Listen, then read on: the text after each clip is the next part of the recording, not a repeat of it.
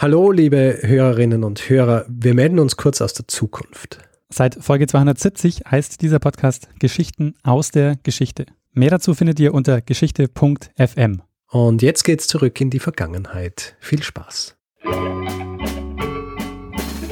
Lernen ein bisschen Geschichte. Lernen ein bisschen Geschichte, dann werden Sie sehen, Herr Reporter, wie das sich damals entwickelt hat. Wie das sich damals entwickelt hat. Hallo und herzlich willkommen bei Zeitsprung. Ich bin Daniel. Und ich bin Richard. Und wir präsentieren euch Geschichten aus der Geschichte. Worum geht es in dieser Woche, Richard? Es geht dieses Mal äh, um einen Kontinent, den wir noch nicht ähm, besprochen haben. Australien. Mm, Oder Australien, Australien auch noch nicht besprochen. Äh, es ist nicht Afrika Australien. Schon? Afrika. Oh, ja, wir haben nur über Europa Asien, und Asien, Europa. Gut, es geht um einen der Kontinente, die wir noch nicht besprochen haben. Es geht um Amerika. Nordamerika, um Nein, genau zu sein. Die also, Vereinigten Staaten. Es geht um noch nicht die Vereinigten Staaten, denn es geht um die Zeit des ähm, amerikanischen Unabhängigkeitskrieges 1775 bis 1783. Ja. Unabhängigkeit von wem natürlich? Von den Kolonialmächten quasi. Von der Kolonialmacht England. England. Großbritannien. Es geht aber nicht wirklich um äh, die, äh, den Unabhängigkeitskrieg, der ist nur, ähm, sagen wir, äh, Kulisse für die eigentliche Geschichte, um, um die es geht. Ja? Also amerikanische Unabhängigkeitskrieg, so viel ist klar. Äh, die 13 äh, Kolonien wollen Unabhängigkeit, unabhängig sein von England und 1775 startet dieser Krieg. Das sind die ganzen Kleinstaaten jetzt an der Ostküste quasi. Genau, also Ostküste hauptsächlich, ja. Und ähm, die, die starten diesen Krieg und die, sie sind zwar relativ gut organisiert, also haben ziemlich viele, äh, ziemlich viele Männer aufgestellt dafür, aber es, es fehlt ihnen halt äh, hinten und vorne an, an, an Geld und an Unterstützung und so weiter. Und deswegen schauen sie sich natürlich auch im Rest Europas um äh, nach, nach Hilfe. Und ähm, im Jahr 1776 ähm, reist ein gewisser Silas Dean der so ein, ähm, ein Kaufmann ist aus, äh, aus äh, dem Osten der, der heutigen USA, reist äh, nach Frankreich, um in Frankreich so ein bisschen äh, Stimmung zu machen für, für seinen Cause, die, ähm, die, den Unabhängigkeitskrieg. Und ähm, er findet ein relativ offenes Ohr beim französischen Außenminister Vergennes. Und äh, er findet zwar offenes Ohr dort, aber das Problem ist natürlich, dass die Franzosen, die gerade ähm, einige Jahre vor aus dem Siebenjährigen Krieg mit England nicht siegreich hervorgegangen sind, äh, sich nicht leisten können, nochmal einen Krieg gegen England zu führen jetzt. Ja. Deswegen sind sie relativ verhalten bei der Hilfe. Also sie finden sie es gut und sie fänden es auch sehr gut, wenn, wenn die äh, wenn so diese, diese Kolonien gewinnen gegen England, weil sie auch so im Hinterkopf haben, ja, vielleicht können wir uns dann Kanada wieder zurückholen, dass wir an sie verloren haben und so weiter. Und ähm, hacken daher einen, zwei unterschiedliche Pläne aus. Ja. Der erste Plan ist, dass sie, dass sie den, den Amerikanern helfen, indem sie äh, eine Handelsgesellschaft gründen, die die vorgibt, privat zu sein und nichts mit dem französischen Staat zu tun hat. Und über diesen, über diese Handelsgesellschaft ähm, können sie dann, können sie dann überschüssige Waffen und Munition und so weiter noch aus dem Siebenjährigen Krieg äh, direkt an die Amerikaner verkaufen äh, und kriegen dafür ähm, Tabak und, und, und, und alle möglichen anderen Geschichten von den Amerikanern. Das ist der erste Teil. Funktioniert auch ganz gut, funktioniert vor allem für die Franzosen sehr gut, weil sie die, äh, weil sie die Amerikaner ein bisschen ausnehmen. Also verkaufen ihnen da hm, so Munition und, und, und Waffen im Wert von zwei Millionen Livre, äh, damals die Währung, ähm, und äh, im Wert von zwei Millionen für um, umgerechnet sechs Millionen Livre. Also ganz schön praktisch. Ja, ja, sicher. Das ist praktisch. Und dann haben sie aber noch einen anderen Plan, und zwar haben sie den Plan, dass sie eventuell französische, französische Offiziere ähm, an, die, an die Spitze der amerikanischen ähm, Armee stellen können, die ihnen helfen, also weil die halt erfahren sind und die kommen auch direkt, also haben einige haben jetzt gerade einen Krieg hinter sich und wissen, wie es funktioniert und so weiter. Und, ähm, und hacken dann eben auch gleich diesen Plan aus, zusammen mit diesem Sidestein, dass eventuell ähm, dann, also dass dann quasi der Oberbefehl beziehungsweise gleich gleichwertig mit dem derzeitigen Befehlshaber der, der, der, der Kräfte, der Streitkräfte der amerikanischen, das derzeit äh, ein gewisser George Washington ist, dass sie ähm, ah. und dass sie neben dem auch noch einen anderen haben, beziehungsweise einen, der vielleicht den sogar ersetzen könnte. Ja? Und äh, die Person, die sie sich da überlegt haben, die das machen könnte, ist ein gewisser Charles-François de Broglie. Und dieser Charles-François de Broglie ist auch ein erfolgreicher General im Siebenjährigen Krieg gewesen und ist jetzt, ähm, ist jetzt so äh, Befehlshaber der königlichen äh, Musketiere. Und der wird eben hinzugezogen und sie sagen dann ja, und, und er hackt dann nämlich äh, äh, einen Plan aus, der noch ein bisschen weitergeht.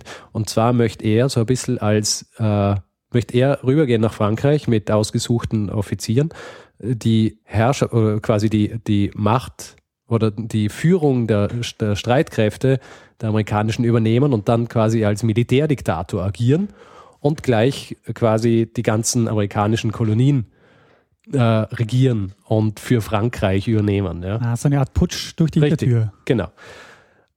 Und äh, dieser Charles François de Broglie, der bringt mit, äh, ganz interessante Figur, nämlich den ähm, Baron Kalb. Baron Johann Kalb, ja. Und ähm, dieser Baron Kalb ist eigentlich Preuße und ist in Wirklichkeit auch gar kein Baron, sondern ist der Sohn von, äh, von einem ganz herkömmlichen, armen äh, Vater. Herkömmlich. Und, herkömmlich, ja. Und ähm, hat gewusst, dass er aufgrund seiner Herkunft kein, Brot hat in der preußischen Armee.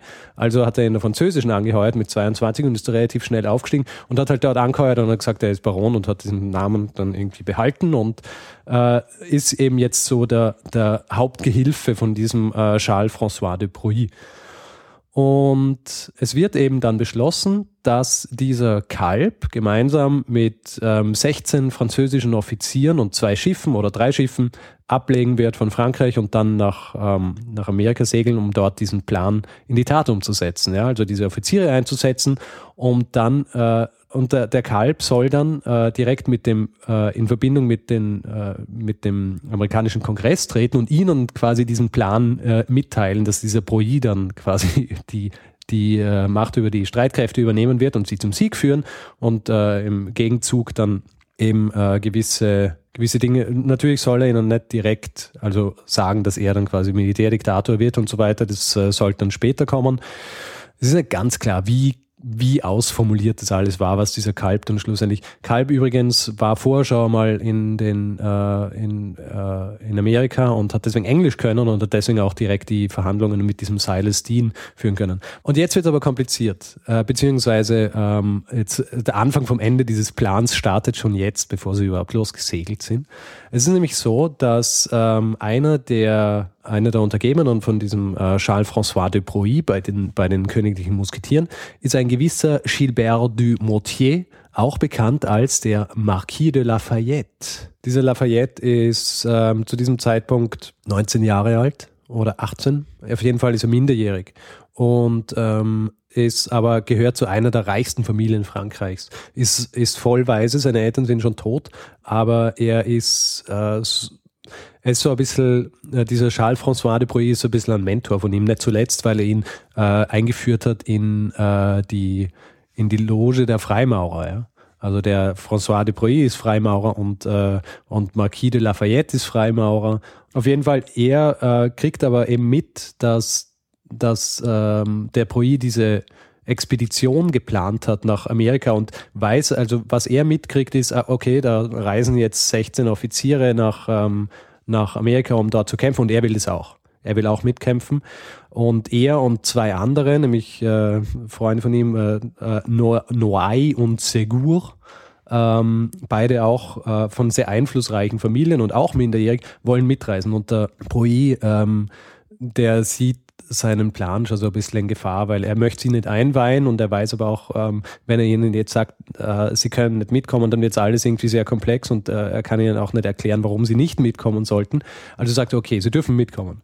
Es ist so, die, seine beiden Freunde, äh, dieser, äh, der Noai und Segur, die sind beide minderjährig und müssen daher ihre Erziehungsberechtigten fragen, ja, ob sie mitkommen dürfen. Ähm, Lafayette muss das nicht, weil er halt keine Erziehungsberechtigung mehr hat, weil er vollweise ist. Und weil er sowieso so viel Geld hat, dass er sich keine Gedanken machen. Also im Grund kann er mit seinem Geld machen, was er will und ähm, er, er kann mitkommen und die beiden äh, Segur müssen fragen. Äh, Kalb und, äh, und seine, seine Offiziere sind in Le, ha Le Havre, Le Havre, ähm, im Norden Frankreichs und äh, sind eigentlich gerade dabei, ihre Schiffe zu besteigen, um äh, nach Amerika abzusegeln, als Noailles und Segur ihre jeweiligen Familien fragen, ob sie mitfahren dürfen. Und die beiden lösen damit einen diplomatischen Skandal aus, weil ähm, die beiden gehören halt zu sehr reichen Familien und natürlich äh, lässt sich das nicht geheim halten, dass die äh, nach Amerika reisen wollen, um für, für ähm, diese Kolonien zu kämpfen. Und es ist, äh, es sind schon einige französische Soldaten in, in, nach Amerika gereist, äh, äh, aber es ist äh, in dem Moment halt, wenn dann halt die Kinder von so einer sehr einflussreichen oder von einflussreichen adligen Familien äh, nach Amerika reisen, um quasi gegen einen anderen Monarchen zu kämpfen, mit dem Frankreich eigentlich derzeit keinen Krieg führt, dann äh, sorgt es natürlich für diplomatische Verstimmungen der ganze Plan, dass sie eben äh, den Amerikanern helfen sollen und äh, dort rüberreisen mit ihren französischen Offizieren, fliegt auf und äh, der König und auch der Außenminister sagen so, ah ja, na, das geht natürlich gar nicht und äh, beordern offiziell äh, sie wieder zurück und ähm, lassen auch keine amerikanischen Schiffe mehr in ihre französischen Häfen und so weiter und äh, versuchen zu beschwichtigen und zu sagen, na, das geht natürlich nicht. Ah, das heißt, es scheitert, bevor die überhaupt losgefahren sind. Es scheitert, bevor sie überhaupt losgefahren sind. Lafayette ähm, wird von seinem Onkel, der, ähm, der, dem es sehr peinlich ist, dass er da dabei war, wird er quasi angehalten, dass er da, und, äh, nicht nur von seinem Onkel, sondern auch von seinem Schwiegervater wird er angehalten, dass er da nicht mitfährt und, ähm, und äh, es wird ihm quasi verboten, obwohl er ihm nicht wirklich was verbieten kann, aber auf jeden Fall, er sagt dann, okay, er soll äh, nach London gehen, um dort äh, ein bisschen quasi to take his mind off und so weiter, seiner, seiner Pläne nach Amerika zu fliegen äh, fahren und Lafayette trifft sich aber trotzdem heimlich mit dem Proi und ähm, sie versuchen weiterhin an diesem Plan festzuhalten. Äh, es ist natürlich jetzt so, dass äh, Proi diese Schiffe nicht mehr hat äh, und der Lafayette ist aber reich und äh, sagt zum Proi, gut, äh, ich zahle einfach alles. Ich möchte da unbedingt hin, äh, ich zahle das Schiff. Woraufhin äh, Proi äh, in, in äh, Bordeaux das äh, natürlich so weit entfernt ist von England, dass die nicht ständig äh, schauen können und auch ihre, ihre Spione und so weiter dort nicht haben, lässt er in Bordeaux ein Schiff kaufen, damit mit diesem Schiff dann äh, Lafayette mit Kalb und den Offizieren äh, nach Amerika reisen kann, um dort, äh, um dort zu kämpfen. Sie kaufen, also Lafayette ähm, kauft über den Broi oder Broi über Lafayette kauft aber trotzdem dieses Schiff und ähm, will sie dann eben doch nach Amerika schicken. Und der, der Lafayette äh, schließlich ähm, reist dann eben mit diesen, also und diese, diese 16 Offiziere und Kalb werden, äh, denen wird gesagt, dass sie quasi heimlich von Le Havre nach Bordeaux reisen sollen, um dort dieses Schiff zu besteigen. Und auch Lafayette reist nach Bordeaux. Und kurz bevor sie das Schiff besteigen, Scheitert jetzt ähm, zum zweiten Mal, bevor Moment, sie Moment, Moment. Ah. Kurz bevor sie dieses Schiff besteigen, ja, ähm, hat Lafayette äh, hat ein bisschen ein schlechtes Gewissen, weil er, er ist verheiratet und seine Frau erwartet eigentlich schon das zweite Kind. Ähm, und er hat niemandem gesagt, wohin er geht und so weiter. Deswegen schreibt er seinem Cousin in Paris einen Brief, um zu fragen, ja, wie es eigentlich so geht und so weiter. Ah, genau, äh, das äh, habe ich noch vergessen zu sagen. Als er, also er, er reist nach Bordeaux und er schreibt seinem, seinem, seinem Schwiegervater, schreibt er, dass er jetzt quasi sein True Calling gefunden hat und nach Amerika reisen wird, um, um dort äh, für die Amerikaner zu kämpfen. Und der ist halt furious. Äh, der geht dann zum König und hat dort eben ziemlich viel Einfluss und geht zum König und sagt zum König, ähm, er soll quasi per Dekret sagen, dass, dass der Lafayette wieder zurückkommen soll nach, äh, nach Paris. Ähm, und der macht es auch. Äh, es wird ein sogenannter Lettre de Cachet oder Lettre, Lettre de Cachet ausgeben, der, ähm, der dafür sorgen soll, dass Lafayette wieder zurückkommt und äh, Truppen äh, reiten quasi dem Lafayette nach äh, verlieren aber so seine Spur und können ihn deswegen nicht aufspüren in, in Bordeaux. Und ähm, der Lafayette weiß davon eigentlich gar nichts, sondern schreibt dann kurz bevor sie abreisen seinem Cousin noch einen, einen, Brief und sein Cousin schreibt ihm zurück und sagt eben, ja, großer Aufruhr und so weiter. Seine, seine Frau, äh, ihr Herz ist gebrochen, weil er einfach abkaut ist und sein Schwiegervater ist, ist, ist rasend vor Wut und äh, dieser Lettre de Cachet und, und so weiter. Und ähm, sie, also sie besteigen aber dann trotzdem das Schiff, ja. Und also was ist denn das für ein Typ, ja? Ja. Ich meine, er hat irgendwie. Na, das, das Ding ist, der, der Lafayette, der war halt, äh, der war ziemlich bekannt auch in Paris. Ähm, und eigentlich haben es wahnsinnig viele haben es irgendwie äh, sehr cool gefunden, dass er sich so widersetzt und dass er so äh, abenteuerlustig ist und so. Die Stimmung war eigentlich für Lafayette, ja. Und dass er das macht und dass er sich widersetzt. Obwohl er seine schwangere Frau hat sitzen lassen Ja, und ja, das, sein, seinem Schwiegervater auch noch schreibt vorher. Das ist doch, ja, komischer Typ. ja. Jedenfalls, äh, sie besteigen trotzdem das Schiff und sie, sie, sie fahren ab, äh, fahren dann so nach, äh, nach, nach Spanien runter. Und was ich auch noch dazu sagen muss, der, ähm, der Lafayette, äh, kurz bevor sie eben äh, sich auf dem Weg nach, nach Bordeaux machen, steigt, äh, steigt er ab im Haus vom Kalb und nicht zu Hause und erklärt es, dass er das deshalb macht, um, um nicht so viel Aufsehen zu, zu, zu erregen ja, in der Stadt. Ähm, äh, sagt zum Kalb und auch zum Brui, dass er mit seiner Frau gesprochen hat und dass er mit seinem Schwiegervater gesprochen hat und dass er und dass die beiden wissen davon, dass er nach Amerika geht und es auch gut finden. Also ihm den Segen geben haben als sie dann abgesetzt, absetzen von Bordeaux auf dem Weg nach Spanien, sagt er, äh, gesteht er dann plötzlich dem Kalb, ja, in Wirklichkeit, ähm, in Wirklichkeit finden die das nicht okay. Und, äh, und der Kalb ist dann natürlich äh, auch wütend, weil er sieht, dass sein eigentlicher Plan wegen, wegen diesem Typen jetzt wieder so in Gefahr ist, ja, weil dann plötzlich der, der König kommt und äh, ihn zurückholen will und so weiter. Und sie, sie reisen dann weiter und in Spanien setzen sie dann äh, in einem Ort namens äh, Las Pasajes, äh, legen sie an. Und dort beschließt der Lafayette dann, okay, sein, sein Gewissen ist so schlecht, ja, er reist jetzt wieder zurück nach Frankreich. Also reitet er zurück nach Frankreich, so einen Tag oder so, eineinhalb Tage. Und ähm, als er dann wieder in Bordeaux ankommt, äh, der Leiter, der, also der Kommandant dort, der Militärkommandant in Bordeaux, sagt dann zu ihm, er muss, äh, er muss sich in Marseille melden, weil der hat mittlerweile Wind bekommen von diesem Lettre de Cachet, dass der König ihn wieder zurückhaben will. Und ähm, der, der, der Lafayette schreibt aber noch einen Brief an den Broi und der Broi äh, ist natürlich, das sieht natürlich auch seine Fähigkeit davon schon, dass sein Plan jetzt wieder gefährdet ist und deswegen, und es ist so, dass der Kalb natürlich nicht weiterfahren kann mit dem Schiff, weil das Schiff gehört eigentlich dem Lafayette. Ja. Also äh, beschließt der Broi ihm, dem äh, Lafayette eine Lüge aufzutischen und zu sagen, dass in Wirklichkeit alle eh für ihn sind und äh, in Wirklichkeit äh, äh, diese Lettre de Cachet, der existiert gar nicht und in Wirklichkeit äh, finden es alle cool, dass er nach Amerika und er soll trotzdem gehen. Und der Lafayette lässt sich das einreden. Ja klar, die Pfeife, die er ist, ne? er lässt sich das einreden. Und der, der Kommandant äh, in, in Bordeaux, der Militärkommandant, will ihn aber zwingen, dass er nach Marseille geht, um sich dort zu melden, wie es der Lettre de Cachet eigentlich vorsieht.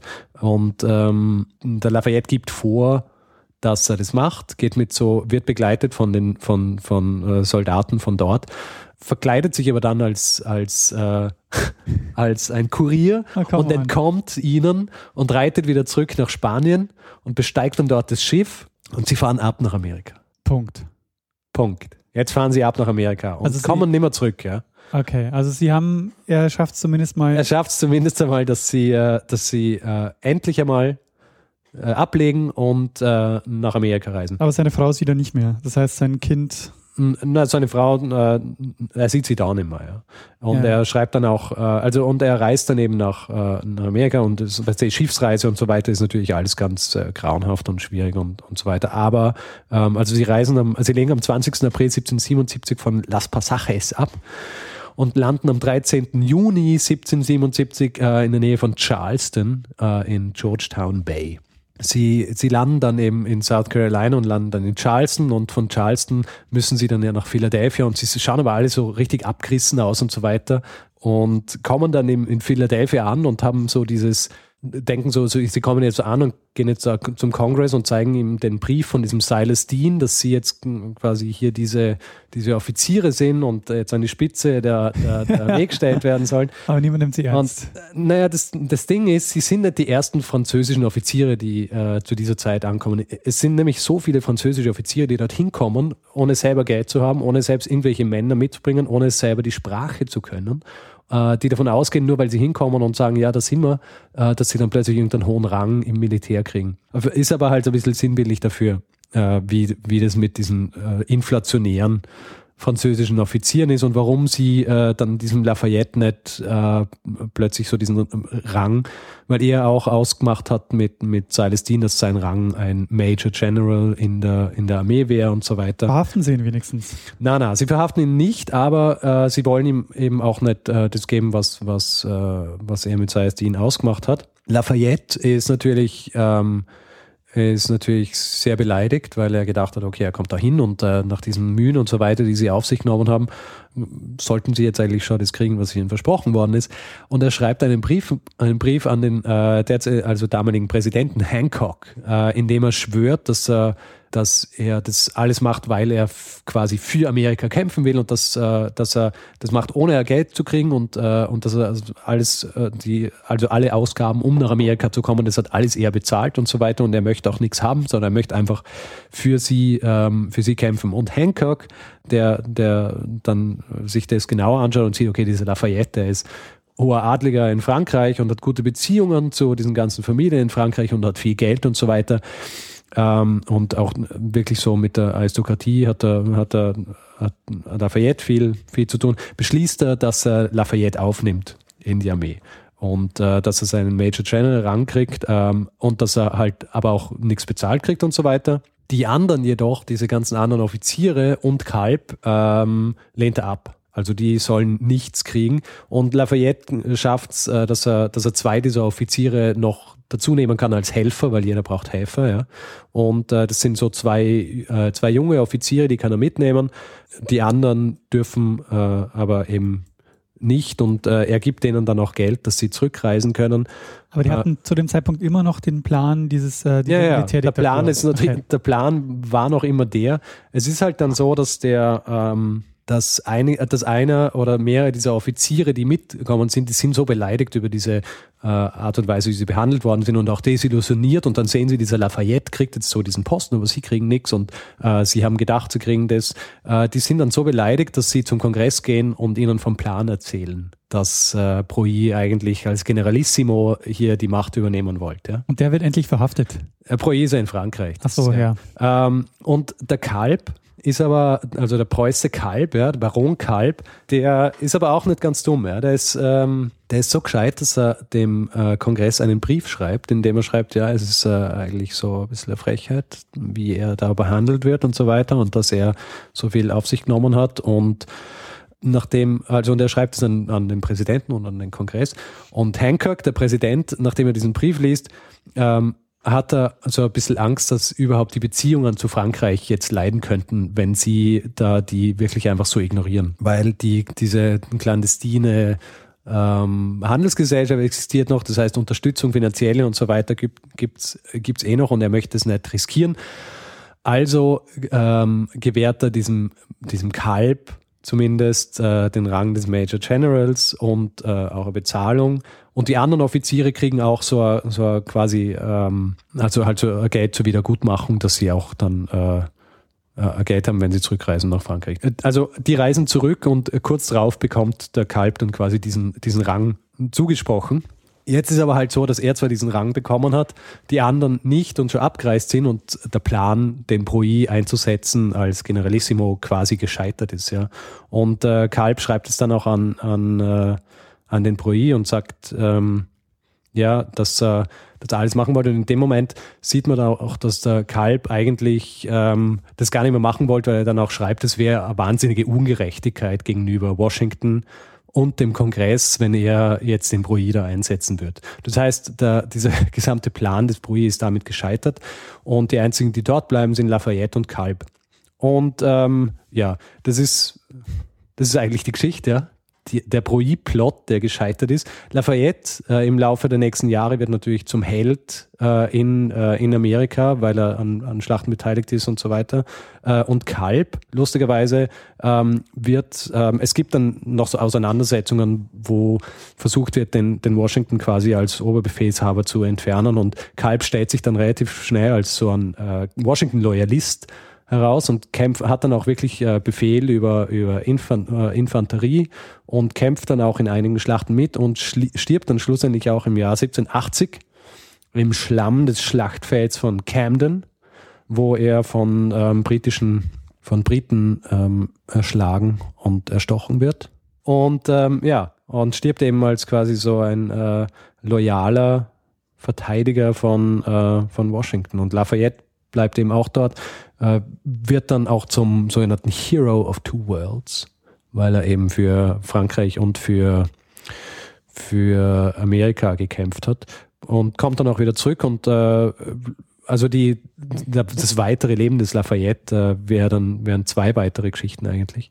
Ähm, aber ja, dieser Held Lafayette, äh, dass er überhaupt dann dieser Held werden hat können, das Ganze basiert eigentlich auf auf einem äh, geheimen Plot von Broi, der nie durchgeführt worden ist. Und es ist auch so, dass heutzutage, ähm, also dass man sich äh, relativ sicher ist, dass Lafayette nie erfahren hat, was der eigentliche Plot von Broi war. Ja.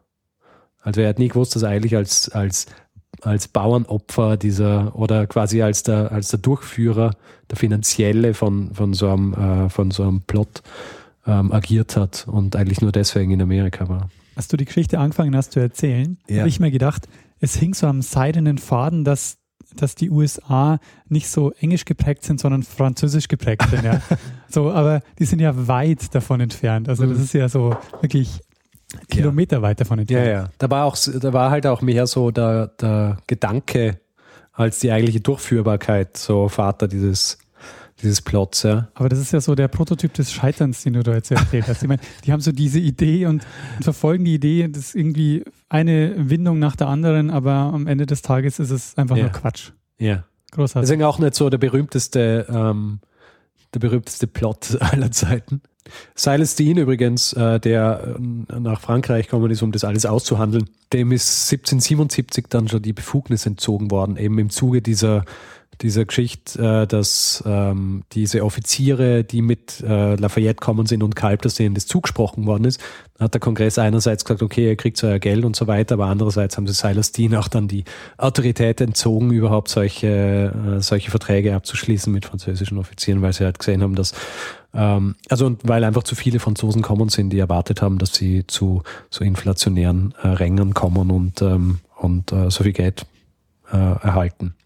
Und deswegen, ja, äh, der einzige wirklich so bekannte französische Offizier war dann halt Lafayette. Ja, Richard, ähm, vielen Dank für die äh, sehr spannende Geschichte, die uns zum ersten Mal äh, nach Amerika führt. Ja, sehr gern.